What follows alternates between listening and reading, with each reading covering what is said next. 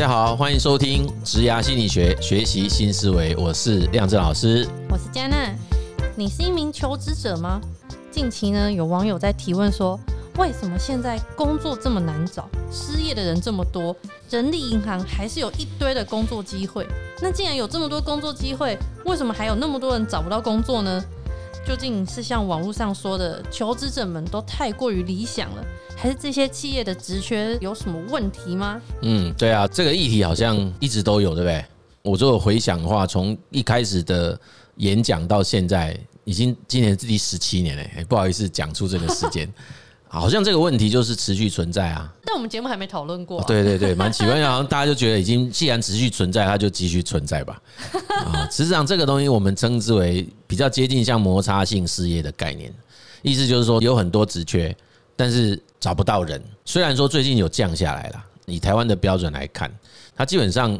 蛮接近我们称为完全就业状态，可是这个数字也是很多人不能接受，因为 你就会看到实际的情况还是有蛮多的人，在最近这几年当中出现了很多工作的转换，哈，那有些人待业的时间其实都还蛮长的，那特别是某些特定的背景啊，或者是经历。或者是行业别、产业别工作经验的人，好像就比较容易出现蛮长时间的待业状况，哈，值得探究。不过，我觉得他的问题，就像你刚一开始有解释，其实他网络上面讲什么求职者太过理想，或者是企业开的职缺有问题，这都是可能因素之一而已啦，他不会是只有这样子的情况。这个我有拿去问 ChatGPT，我有先问他说，为什么很多职缺，但是大家还是找不到工作？那他给给我四个回答。他说，第一个就是竞争激烈，同样的一个职缺，但是非常多人抢。再来就是能力的不足，还有获取资讯的困难，就是他可能根本不知道有这个职缺。最后就是不适合的求职策略，他就是觉得说，哎，他可能在求职上面他没有好好的去做一个规划，因为这些因素，所以找不到工作。所以这个是真的是 ChatGPT 回答的。这看起来很多老师、很多教授应该也是岌岌可危哦，因为这种问题不是常常在媒体上我们看到，有些记者都会跑去问哦，对对，他会跑去问什么专家学者，哎，你看这那专家学者，当然他就会讲的方向好像也不外乎这几个。嗯，对，他这边提到说，像竞争激烈，我想他应该指的是某些特定的职缺，就有很多人想应征呐。嗯，那就我们实际的经验上来讲，譬如说，我们就会经常看到、听到或遇到蛮多人理想职缺是行政助理嘛。对，那行政助理其实他的职缺竞争性是非常高的。真的吗？对，非常非常高，因为你只要去看那个行政助理的职缺，后面那个看履历表的人都非常多，然后丢进来的人都很多。是哦，我想说那好像很无聊。然后什么会计啊、财务那些东西，我们讲叫古典的，通常一定有的。那工作内容也相对不是这么对啦，这么复杂。对，那相对单纯。那其实就蛮多人想要去进组。这确实是一种可能性，太多的人都要去做哦，所以我就进不去。但是它终是僧多粥少啦，就是那个职缺还是有它的限制嘛。那人数多过于那职缺，嗯，啊，不过其实我们常常会偶尔啊，偶尔会听到我们的人力银行会公布啊，现在每一个人会有什么二点五个工作啊，什么三点五个工作，有没有？我们应该看过这样的报道。其实那个是平均的。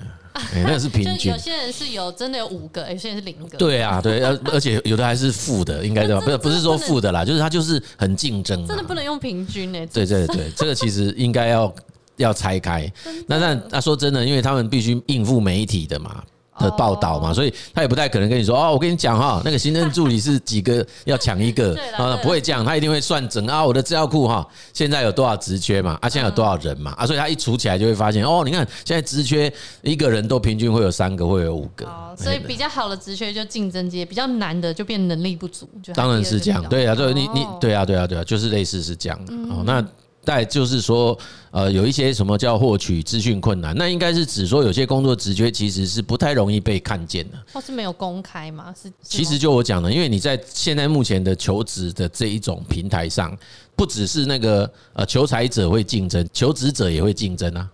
哦，对，对啊，所以那个获取资讯困难，有一些是来自于求职者不熟悉平台的操作方式。哦，他可能不知道他的职职业要对对对对，那有一种就是因为一样啊，就是假设现在又是一个求财旺季，嗯，那你就看到好多的企业就会在上面登录职缺，对，那我们的系统好像目前还是属于。就是 Web 二点零还是 Web 一点五？早很久不见得找得到。对，现在看起来好像还没有智慧推荐啊，所以要让每个人都有机会接触到适合的资讯这件事情，我觉得本来就是在现在资讯爆炸时代的一大挑战嘛。真的，所以现在很多人资才说他们还要拍抖音啊，还要发低卡才签得到人，不然人家都不知道他们有缺人。哦，对啊，那个其实是比较像是企业端那边的问题。现在这一题在讨论的是求职端啊，嗯嗯，对啊，求职端这里会看不到那个企业资讯。哦，对了，那当然也回应你这个问题，因为这就是双向啊，就是企业很可能他的资讯就不容易被凸显，对对对，一定很吃那个所谓的搜寻功力嘛。至于那个不合适的求职策略，这个其实也是常年议题啊。真的，这可以再开好几集。没有错，因为多数人也不认为求职有什么专业。对，就是你要吗？哎，对，求职里面大部分的也也不太觉得啊，因为每个人都会觉得这很简单。可是事实上，大家只要仔细静下心去想，就会知道我们在正式的这些教育系统或者是职场的历练中，应该很少有机会去接受一套很有系统而且是有根据的。求职技巧训练，顶多就是履历看一下，然后教你面试一下。对啊，那个在学校现在都有嘛。可是我们在咨询的时候碰到很多民众都会说：“我有听说过学校有这种活动。”我说：“那你你都不去参加？”他说：“我觉得不需要啊。”哦，对啦，其实以前也觉得觉得就还好吧。对啊，那大部分去很多都是被逼的啊，或者是被动员的啊。对对对对对。然后我们就发现有些。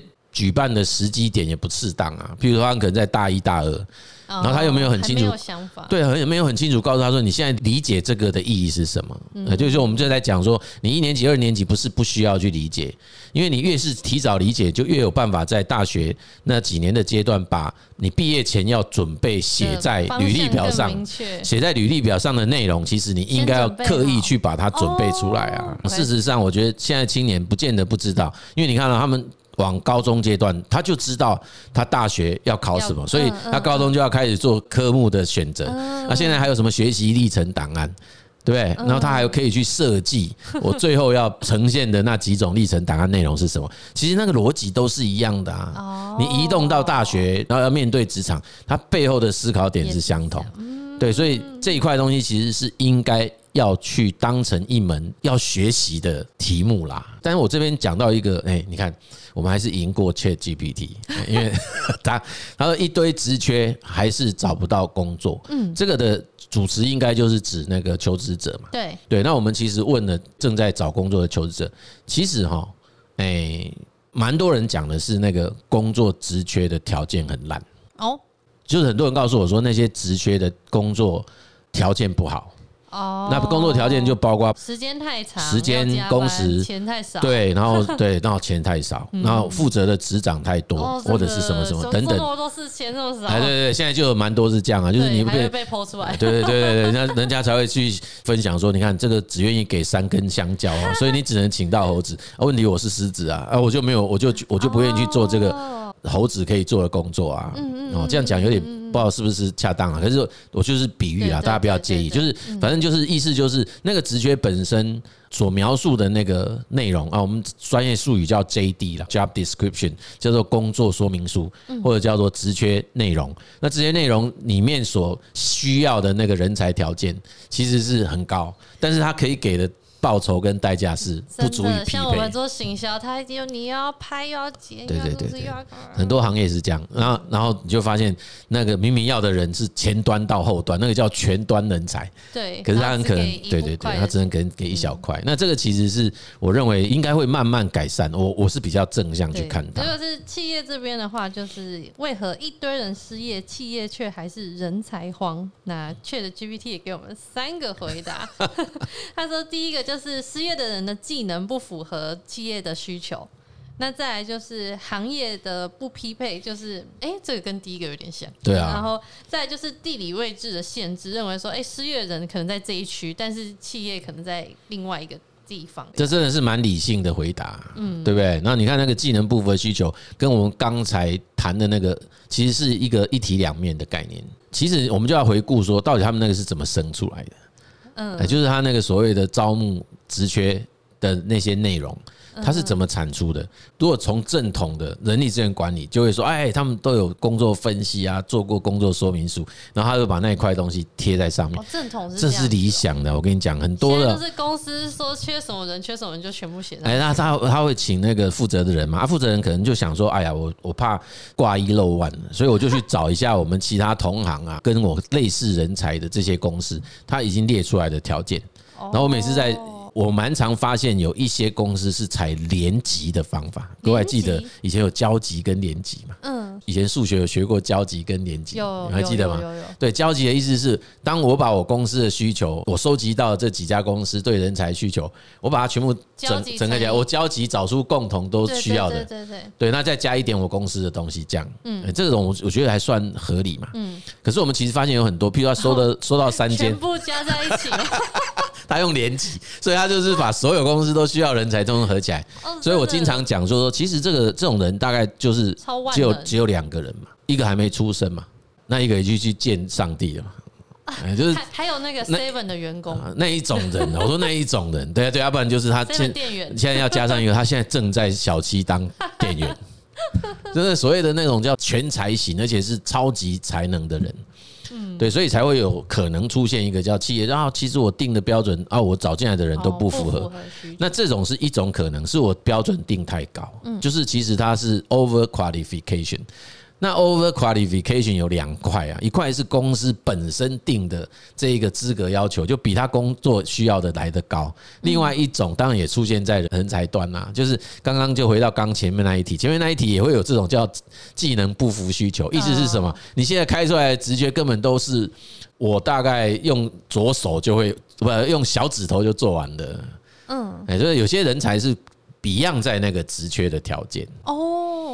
那个也是一种叫 over qualification，就是如果他最后又接受这个工作，他叫做高资低就，嗯，大材小用，对，大材小用。那有另外一个方向来看，就是这个，就是这家公司他对人才期待过高，过高，嗯嗯，其实他的工作根本不需要那么高的人才期待。这个好像我们上次有类似这样的经验哈，我在咨询的时候有碰到有人很有心要往那个礼仪公司发展，嗯嗯嗯，哎。结果他就很热忱的去参加了，以前还有办这种礼仪师的职训，嗯嗯，然后他就去参加。听说要花蛮久的时间，那最后他好像也得过关呐，就过好几关。他最后还真的是有取得某一个资格啦，但是据说，对对对，就是他们好像有个演变的历程哈。那我不是那么确定他是不是最后终最终达到礼仪师，因为礼仪师好像我后来了解，他好像没有办法一次到位，他应应该要先进去工作，他会先让他必须要有几年经验，他才可以取得最终的那个礼仪师的证照。那也许在刚开始推广的时候，可能不是，可能就是你上完然后培训完，你就应该可以。去考取这一张。Anyway，我当时的情境是那个人告诉我他已经有这个所谓的专业证照。嗯，然后他去面试的时候，有某一家很想去的，很有名，我们不能讲啊，很有名。然后这家公司的那个呃，因为他们是属于嗯机构哈机构，然后找这些厂商过来。做那个联合，因为他们要结训的嘛，啊，就这些早上来这边联合招募这样，嗯，对，那他们在做企业说明的时候啊，那会有那个企业说明会嘛，那那家厂商居然就直接说，哦，很抱歉，我们公司现在找的礼仪师都必须要具备硕士以上资格。哇！就是你就算有证照也没有用，就是你还是要硕士以上。所以那个来跟我咨询的那位民众就很受不了，他说：“怎么怎么硕士以上跟做这个工作到底有什么 关联？”重点啦。对，那如果是因为你定这种条件，然后你再去学，就告诉人家说啊，你的专业资格啊、什么职能啊、技能啊，或者是学经历不符合我要求，那其实那是不是适当的？这个值得商榷嘛？啊，类似这个概念呢，就是你会发现，其实有很多工作，它其实根本不需要去定某一些技能。嗯嗯嗯。哎，那很多人没有去深思过这个问题，就反正觉得有有总比没有好，或者是因循过去的做法。哎，事实上以前我求职也遇过啊，我我觉得求职然后就测了一大堆测验，嗯，然后我最后就就不想做了，我最后因为做做很久，然后我最后就不想做，然后那个。他们的人质就出来跟我说：“哎，李学，你怎么这个都没写？”我说：“我不想写。”他说：“你可不可以写一写好不好？”我说：“我不想写。”我说：“那我问你一下，你们为什么要做这个？”嗯，然后他说：“我们也不知道。”因为公司一直以来都要做这个测验。我我知道，我之前去面试，他有带我去一个房间，叫我做记忆力大挑战，帮我 记一下桌子上所有东西。就想说这个跟我以后的工作会有什么 会有什么关联？对，就是就是这个概念哦。就是其实假设以你那个情境，我进我进去就拿个手机拍起来就好了。对，对？然后你你要我问你，我就直接讲给你听了。对，我没有想你那一种，你那一种测验比较是情报员在测的。情报员有没有？你今天我呃，对，我们看到那个电影画面，就是他走到一个咖啡厅，然后对，瞄一眼他就知道全部的。下一关是我要冲到另外一个房间，把它全部写在白纸上面，就是看我可以记得多少。对，那是情报员，那是情报员测试。我的意思说，这种测验跟你的专业或者是这个工作，它的相关性到底有多高？其实很多人没有深思过啊。嗯，然后他就是因循着公司长期以来的做法。哦，那也许在某一个工作职务上面，他需要，但是他会觉得每一个都要这样做 啊，所以那那那次蛮好玩，因为我应征是他们人资的主管，然后然后他我就说啊，你不知道还要测？他说对啊，你可不可以进来帮我们把它改掉？因为已经做到让我自己觉得很烦了，因为那些东西根本就跟我接下来去做的职务没关。那你搞一堆那些那么多东西，那个历程其实一样。他也许认为这个测评或者是这样子的一个测试，他是在测试你某一种技能。可是我很明显的觉察到，那个技能跟这个工作是无关的。没有，或者是情绪管理，哎，或者是配合度，哦，那这个配合度很差。好啦，反正这个其实有时候不能只有检讨企业，啊，也不能只有检讨求职者啦。哎，其实最理想的状态，我们还是要让它是一个，对啊，就是一个合理的状态。嗯好，那至于说那个行业不匹配哈。这个应该会跟整个整个大环境有关呐，就是说缺的人跟以前学的技术，对啊，或者是大家愿意去从事的哦，对不对？因为这个在很多国家都出现同样的情况，所以才才会有一些国家有所谓的移民政策嘛，嗯，哎，或者是所谓的外籍劳工的这一种政策啊，因为他就会认为，哎，可能在经济发展比较没那么进步的国家里面的人民，也许他就愿意去从事某一种行业。嗯嗯，哦，那你现在这个行业可能在现在这个社会，大家的接受度是比较低的嘛。嗯，啊，这这个有可能会是这样。那这个跟这个整个大环境的演变其实是有关系。嗯，哦，啊，那一样嘛，就是这一类的行业有有一种很，也许是很高端的啦。嗯，哦，很高端的意思是我们这个社会或这个劳动市场，有些公司正在发展非常。呃，有未来性的东西，嗯，然后它再也形成一种所谓行业，好，好比说什么航太啦，或者是什么。可是我们发现整个国家的这个教育系统、人力资源，它是还没有办法跟上这些人呢。其实这种像 AI 啊，或者什么，或城市设计，都有这种可能性在，就是那个高端行业也有可能会出现人才来不及生产的窘境，哎，因为它的那个行业发展。很快，太快，对，那你这边的人力资源跟不上，这都有可能啦。另外，更多可能就来自于那个社会观念嘛。太新了，没听过吗？哎，这也许是一种。另外一种是已经不再受现在的人的青睐，哦，或者是说，哎，你现在你看，几乎每个小孩都有机会念完大学啊，干嘛？那那某一些工作，就像我刚刚讲，他可能不需要啊，你不需要，你不需要接受那么多教育就可以去从从事的。那你如果回去做那件事，你就还会忍受着亲朋好友各种冷言冷语，对不对？啊，你也没做黑，你看炸了，被你读大学啊，你就高中比较你就在起啊，类似这种概念嘛，啊，这种可能都是属于叫行业不匹配的问题。哦，那这个跟整个教育系统的改革都有关系，我觉得是整个社会的价值的变迁也都有关联性。哦啊，地理位置这个更明显啊，因为现在以前我们都会说哦，看马威可以工作，可是现在不是诶，现在都希望离家近。对。那我常常解释说，你不能讲说求职者对这种要求是不合理，因为那个通勤时间都是成本。对。时间是成本，通勤费也是成本。嗯。好，那你一旦说啊，我的那个待遇并没有办法把这个成本 cover 回来，那我你当然就有人会开始去思考。他值不值得这样做嘛？所以其实我我还是觉得说这一点，他讲说地理位置的限制，确实是蛮多企业在找人才这件事情上面的蛮直接的影响因素啦。老师，那如果是这样，整体比方说企业跟求职者来讲，整体在一个找不到人的情况之下，有没有一个比较大方向的建议可以给他们？嗯，其实企业它还是会自己去找出路嘛。嗯，你如果从企业经营的角度来看，所以在过去那么多年的产业发展经验中，哎，就很多企业选择外移啊，啊，或者是说引进外部的劳工啊。那现在其实就发现说，哦，因为有那个地缘政治的关系，有没有？所以很多的厂商也开始在做一些思考嘛，就这样一直在全球移来移去，好像也不是个办法啊。所以是不是你看，就很多叫归于返乡啊？就而且这不是台湾会归于返乡，你看到蛮多其他不同国家的产线，很多也都回到他各自的国家，他想办法在自己各自的国家里面去重新再启动，对不对？嗯，那很明显就是又遇到。大概整个大趋势就是少子化嘛。嗯，你虽然欧美短期内没有看到这种情况，可是长期拉起来看，那么还是比较少啊。嗯，还是它只是说它的减少坡是比较缓的。对。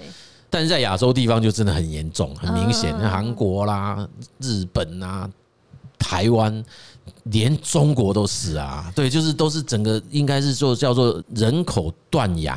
我那么讲人口悬崖呀，悬崖现象，所以其实这个都会导致说，哎，企业未来一定得不是未来，好像就是现在就在面对这个问题了，就是它整个人数是大崩跌嘛。嗯，那所以对企业而言，我觉得它找到的 solution 导导致就是一种当然是加强自己本身企业对人才的吸引力。嗯。好，那他的做法一定是从把人留住优先嘛，然后再来就是自己有没有可能当人才磁铁，把人吸进来这样子哦。所以这个这个是有一套可以去做的事。另外一块就是在它的流程或者是制程上，应该那个所谓自动化的事情会越来越普遍了啊。所以它就会让流程更加的减少它的人力的投入。我觉得企业端这里。我每次都觉得好像很严重，但是好像感觉都会有办法解决，但反而我们一直没办法很快速去想到解决方法的，反而是人这边的再就业，因为它的复杂程度又更高。虽然我们这将近快二十年一直在做这个事，你就会看到，你看到它不同生涯阶段的对象，其实他会遇到不同的重返职场的议题。嗯，对，我难怪我们可以出这么多集。对，真的是不一样。你这年轻人，他找不到，嗯，哎，他好像有有他他的议题在，嗯嗯嗯。那你说正在中间所谓核心生涯阶段的，我们常讲就是说啊，可能三十岁到四十四岁这种，哎，他好像有另外一个议题，嗯。那四十五岁以上，五十五岁、六十五岁，哎，又有另外的议题，对。所以其实应该就要针对不同的 population 去深入了解。他现在的困难点，那要怎么提供介入啦？因为有些人可能单纯是因为我不知道方向，嗯嗯嗯，那这个当然你说是不是比较容易发生在青年？确实啦，可是现在我们又发现好像也不尽然如此啊，嗯，哎，在不同的年龄阶段都发现呐，因为你那个核心的他也说，哎，我到底要不要继续这样子做，还是说我到底为何战？那那个中高龄的也是啊，他说，哎，我以前我以前都在为家人为钱。哎，我现在好不容易可以自己做主了。你看，以前这句话应该是那个小孩子讲的嘛？年轻人说：“你看，我以前选科系全部是家人决定，我现在终于可以自己做主。可是，当我有权利自己做主的时候，他发现我也不晓得要干嘛。”嗯嗯嗯嗯嗯嗯。可是我们那个四五六年级的也是也也有同样这种情况。他说：“你看，我过去的所有的职业生涯，通通都是为了别人。嗯嗯嗯。我现在要开启我的什么人生下半场？嗯。哎哎，这时候他反而说。那我到底要要做什么？对，要做什么？对，所以所以其实这种所谓我们讲的要找好方向这件事情的需求，看起来它普遍出现在全生涯阶段的人。嗯，那除了这以外，当然一定还有我们第二项讲的啊，就是是不是工作能力已经有落差了？对，所以我们必须要不断的再重新检视自己，然后你要有办法再去针对我接下来的方向、接下来的目标，然后我要看看，哎，我到底有什么职能落差？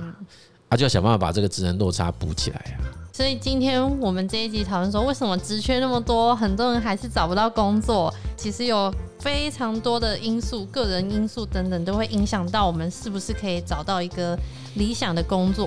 求职者，我们除了需要不断的去调整我们的策略，然后同时也要更加的理解自己在每一个阶段上面所碰到的议题是什么，然后一一去处理、咨询或者是寻求其他的帮助，然后让我们可以更快的找到理想的工作。同时，也期待企业这边呢有没有机会可以重新的改善或是设计我们的职缺，让更多跨领域啊、跨世代的人才都有机会可以发挥。对啊，所以。其实这个议题哦，它一定会是两端呐。那有时候不止两端，还有三端。三端就是这个社会哦。哦，那第四端就是这个世界潮流。对，所以你看，它其实是个立体的状态，所以听起来好像觉得啊，这是一个很平面的问题啊。对，人找工作，工作找人，其实好像不只是这样，因为它它其实对对对的。所以你看，我们还是要再强调，我们其实是够深度的专业内涵的，你知道我意思吗？就是这一个领域的水其实是很深的。嗯，哎，那所以这边的 domain knowledge，事实上它是有一定的专业程度在。所以，我还我们还是会觉得哈，找工作、找人才，其实它都是一件应该要有一些比较对对对认真去看待，而且它其实背后其实是有蛮层层叠叠的一些因素存在。OK，那我们这一集的节目就跟大家分享到这里。如果你喜欢我们的节目，欢迎订阅及分享，谢谢大家的收听。职涯心理学，我们下集见。